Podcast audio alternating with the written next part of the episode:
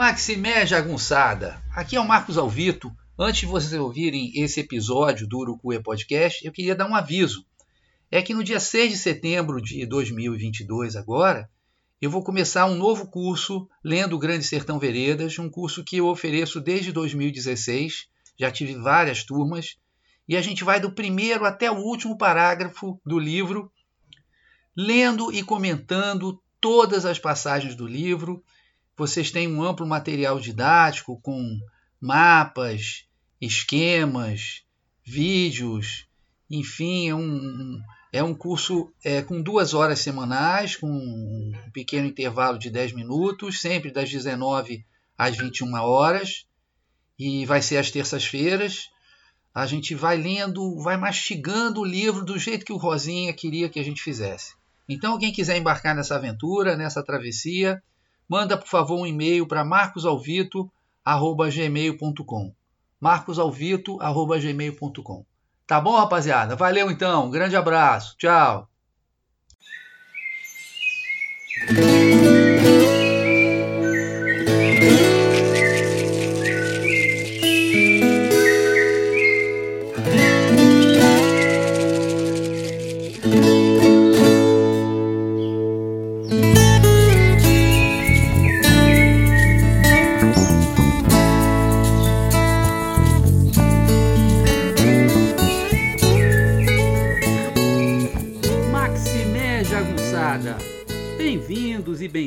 A Urucuia, um podcast feito para te ajudar a ler Grande Sertão Veredas e outras obras do nosso amado João Guimarães Rosa. Eu sou o Marcos Alvito. Maximé Jagunçada, tudo bem com vocês? Espero que sim. Desejo de coração que esteja tudo bem com vocês. Hoje vamos ao Urucuia Podcast número 74, 74 que vem a ser o Diário do Urucuia 29. O último domingo, feijoada com Zezito, Museu de Arinos e as origens da Barra da Vaca. Se segure aí que tem muita coisa nesse episódio de hoje. Foi na barraca de seu Catarino, comendo pastel de queijo, tomando suco de maracujá, que eu percebi. Este é meu último domingo em Urucuia, ao menos desta vez, porque pretendo voltar se os deuses forem bons. Hoje foi especial. Começou, não me lembro como, uma conversa que envolveu não só a seu Catarino, mulher e filhas, mas também a dona da barraca ao lado, Dona Roseli. O mote era a ambição humana e a destruição da natureza. E aproveitei para apresentar minha teoria. Se mandássemos metade dos homens vivos para um planeta distante, a Terra seria um lugar bem mais harmonioso. Falei 50% para não chocar a turma. Minha estimativa, que cresce a cada dia, está por volta dos 80%. O pessoal riu. Eles não imaginavam que eu estivesse falando sério. Para digerir, nada melhor do que uma caminhada pela Avenida Rosinha, ainda mais nessa manhã solar, porém gelada. Ajuda a aquecer. Até vi um casal de tucanos que fugiu mais rápido de mim do que os filhos fogem da justiça. Os filhos, vocês sabem de quem? Fogem da justiça e da Receita Federal. Hoje eu tinha um programa muito especial e retornei ao acampamento para me preparar. Era dia de ir a Arinos para conversar com Ricardo Chimba e Zezito Guerreiro. Os dois são meus alunos no curso para professores e trabalham na Secretaria de Educação da cidade. O Ricardo Chimba é professor e o Zezito, como vocês vão ver, é está se tornando professor. Fui entrevistar Zezito Guerreiro, que tem uma belíssima trajetória de agricultor a professor. Entrevista que em breve estará aqui nesta Folha Mambembe e também, obviamente, neste podcast. Mas também fui conversar com ele sobre a possibilidade de desenvolver esse mesmo projeto na cidade de Arinos em maio de 2023. Cheguei, como sempre, uma hora mais cedo e, para passar o tempo, fui praticar um dos meus esportes: visita ao supermercado. Não riam. É um empreendimento sociológico, além de culinário. Diz-me, cidade, como são os seus supermercados, que eu te direi quem és. Entrar no melhor supermercado de Arinos, depois de ir no melhor de Urucuia, é como visitar Nova York vindo de Pindamonhangaba, com todo respeito. Tirei até foto do chão brilhando e das prateleiras opulentas. Além disso, aproveitei e comprei chocolatinhos. Zezito marcou comigo no bistrô da Val e ficamos a conversar em um quintal à sombra de uma árvore, agradabilíssima. A feijoada, eu sou louco por feijoada, estava ótimo. E o depoimento de Zezito foi espetacular. Depois vocês saberão de tudo. No finzinho da entrevista chegou Ricardo Chimba, historiador, professor e lutador incansável da cultura em Arinos. Ele trouxe dados muito interessantes. Arinos é uma cidade de oposição nas eleições presidenciais. Lula e Dilma tiveram mais de 70% dos votos e mesmo Haddad teve 65%. Prova disso é que Bolsonaro veio a Arinos em setembro de 2021, mas não foi ao centro urbano. Se encontrou com empresários em uma fazenda, todos interessados no potencial do município, que é enorme, para o agronegócio. Ainda há terras a devastar e meia dúzia de bons rios para fornecer água abundante. Ricardo Chimba elogiou o programa de eletrificação rural que trouxe luz a 95% das moradias rurais no primeiro governo Lula. E se pergunta por que de Lula não explorar o luz para todos politicamente. Agora, palavras do Chimba. Nós somos da roça. É muito cruel quando chegar a noite você conviver com a escuridão, você não ter um rádio, não ter uma televisão. Nós convivemos com isso aqui durante muito tempo. Agora nós vimos a transformação. Você aperta o botãozinho, tem luz, tem geladeira, tem televisão. E o telefone, a partir do momento em que todos podem se comunicar, muda tudo, realmente. Aponta o momento atual como refluxo das conquistas e faz uma avaliação apocalíptica. Se esse presidente atual ganhar a eleição, é guerrilha ou a servidão absoluta. Ricardo diz que o trabalho político deles tem sido todo nas redes sociais. Este tem sido um instrumento fundamental. Eu lembro a ele o provérbio do mundo do samba: quem é ruim se acaba sozinho. No caso, o Coiso foi beijar a mão do Putin antes da nefanda invasão da Ucrânia, sem imaginar que o conflito acirraria o crescimento da inflação que enfraquece a sua popularidade.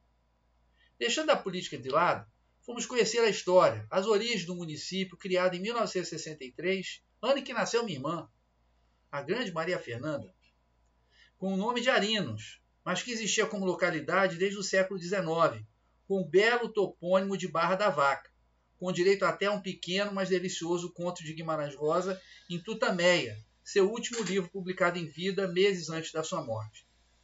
Em sua imaginação ficcional, assim Rosa descreve o povoado mínimo. Era ali ribanceiro arraial de nem quinhentas almas, suas pequenas casas com os quintais de fundo e onde o rio é incontestável, um porto de canoas, Barra da Vaca sobre Urucuí. Na história, um homem vindo não se sabe de onde chega bastante abalado de corpo e alma e de início é bem acolhido pelo povo da localidade. Mas logo se fica sabendo que era Brabo Jagunço, um famoso, perigoso. Aí a prosa mudou de figura, mas não vou estragar o prazer de vocês em ler estas três páginas de gênio.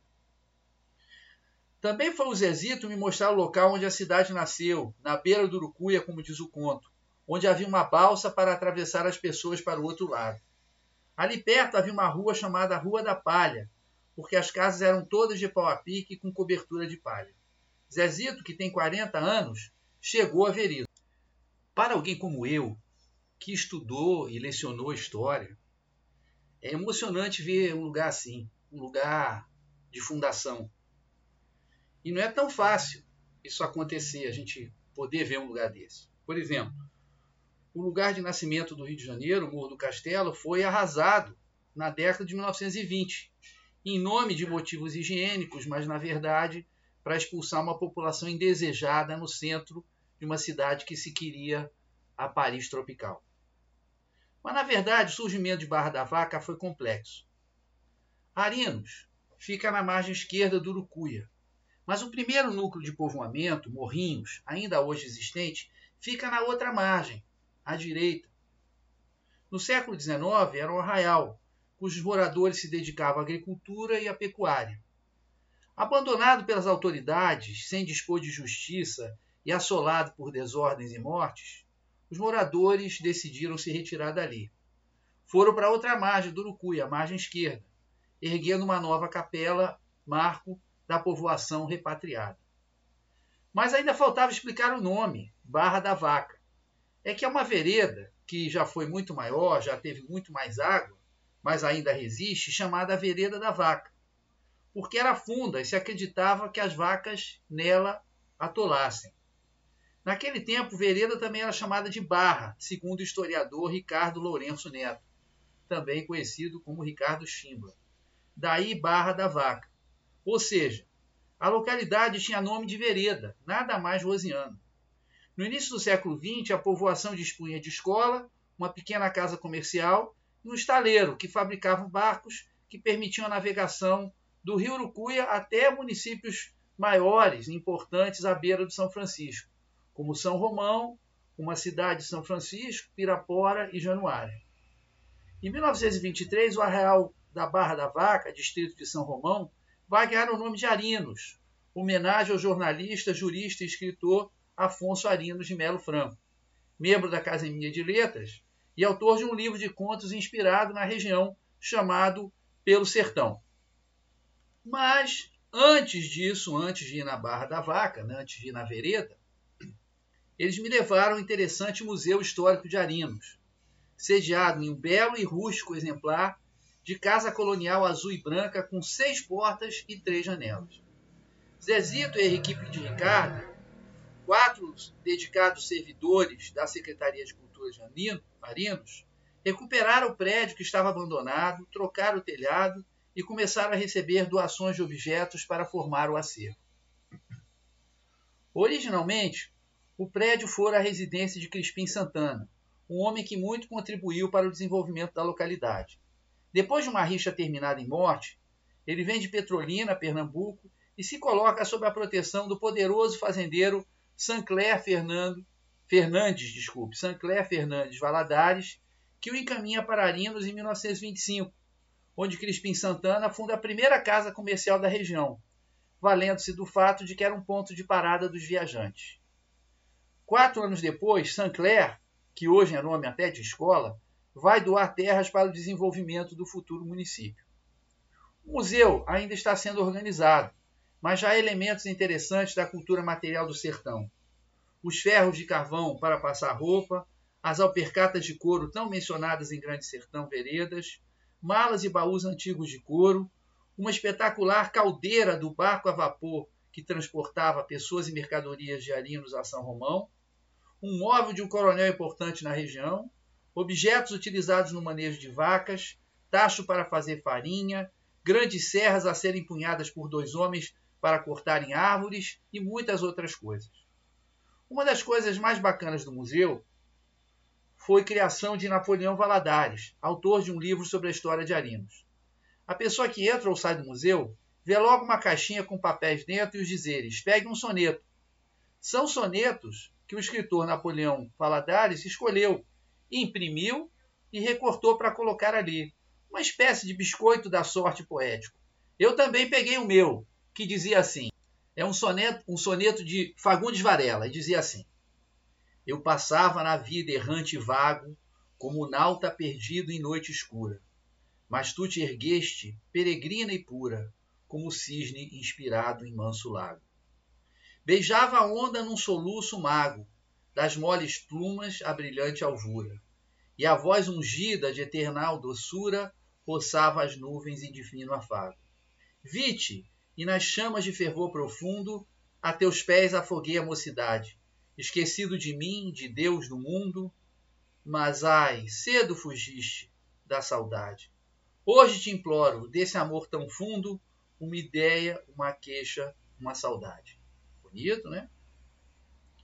Bem romântico. Ele quer pelo menos desse amor que acabou, ele quer pelo menos a saudade, né?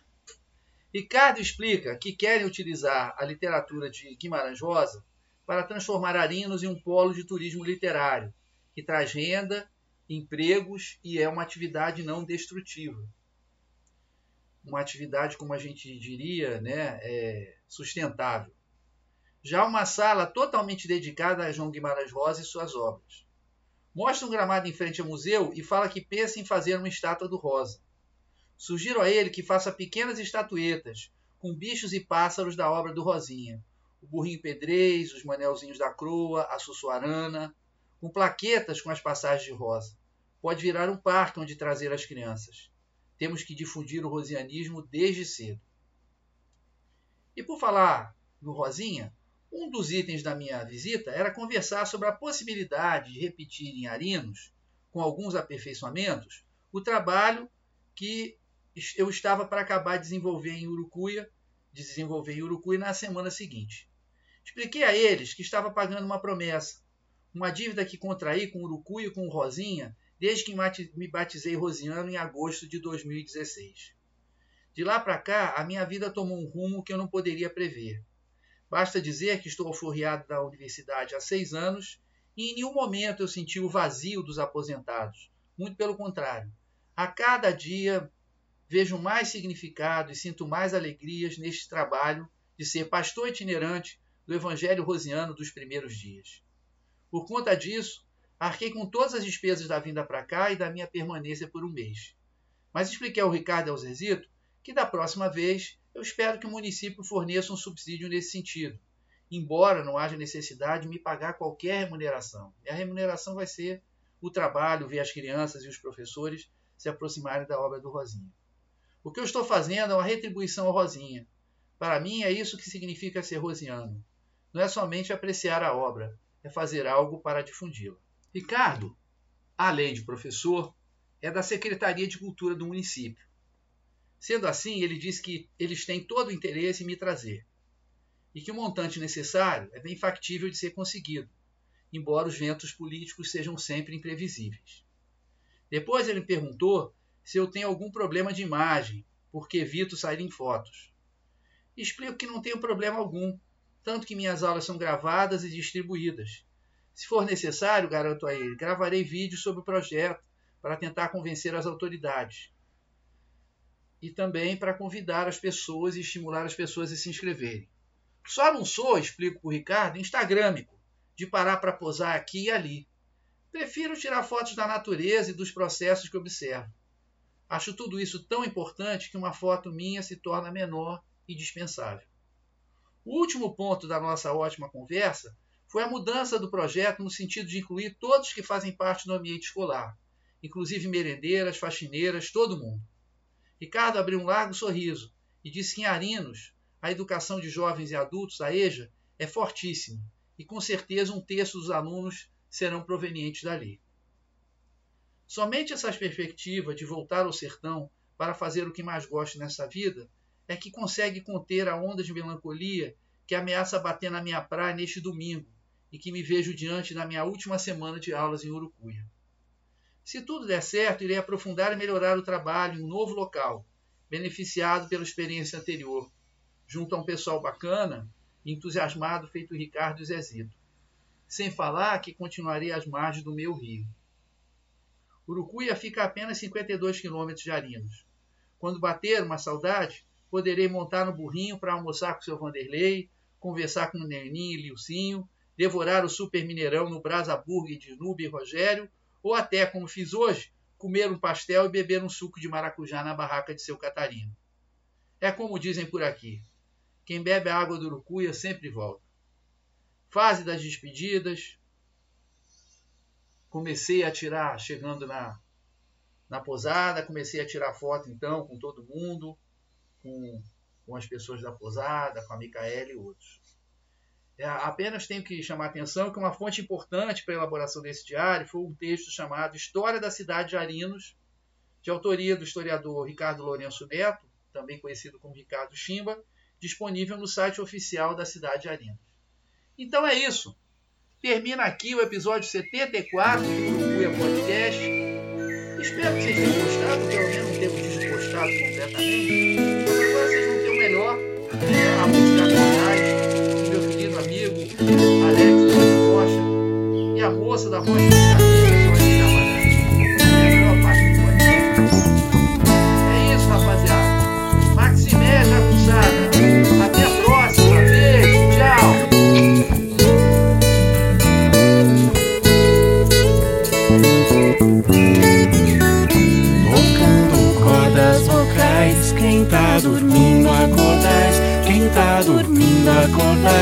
Quem tá dormindo, acordais. A casa agora adentrais. Quem tá dormindo, acordais. Quem tá dormindo, acordais. Quem tá dormindo, acordais. Peço licença ao Senhor, trago cantigas de paz, viola fina ensaiando, o pôr do sol nos quintais, passarinho vem se achegando, o som entre os laranjais, as I lay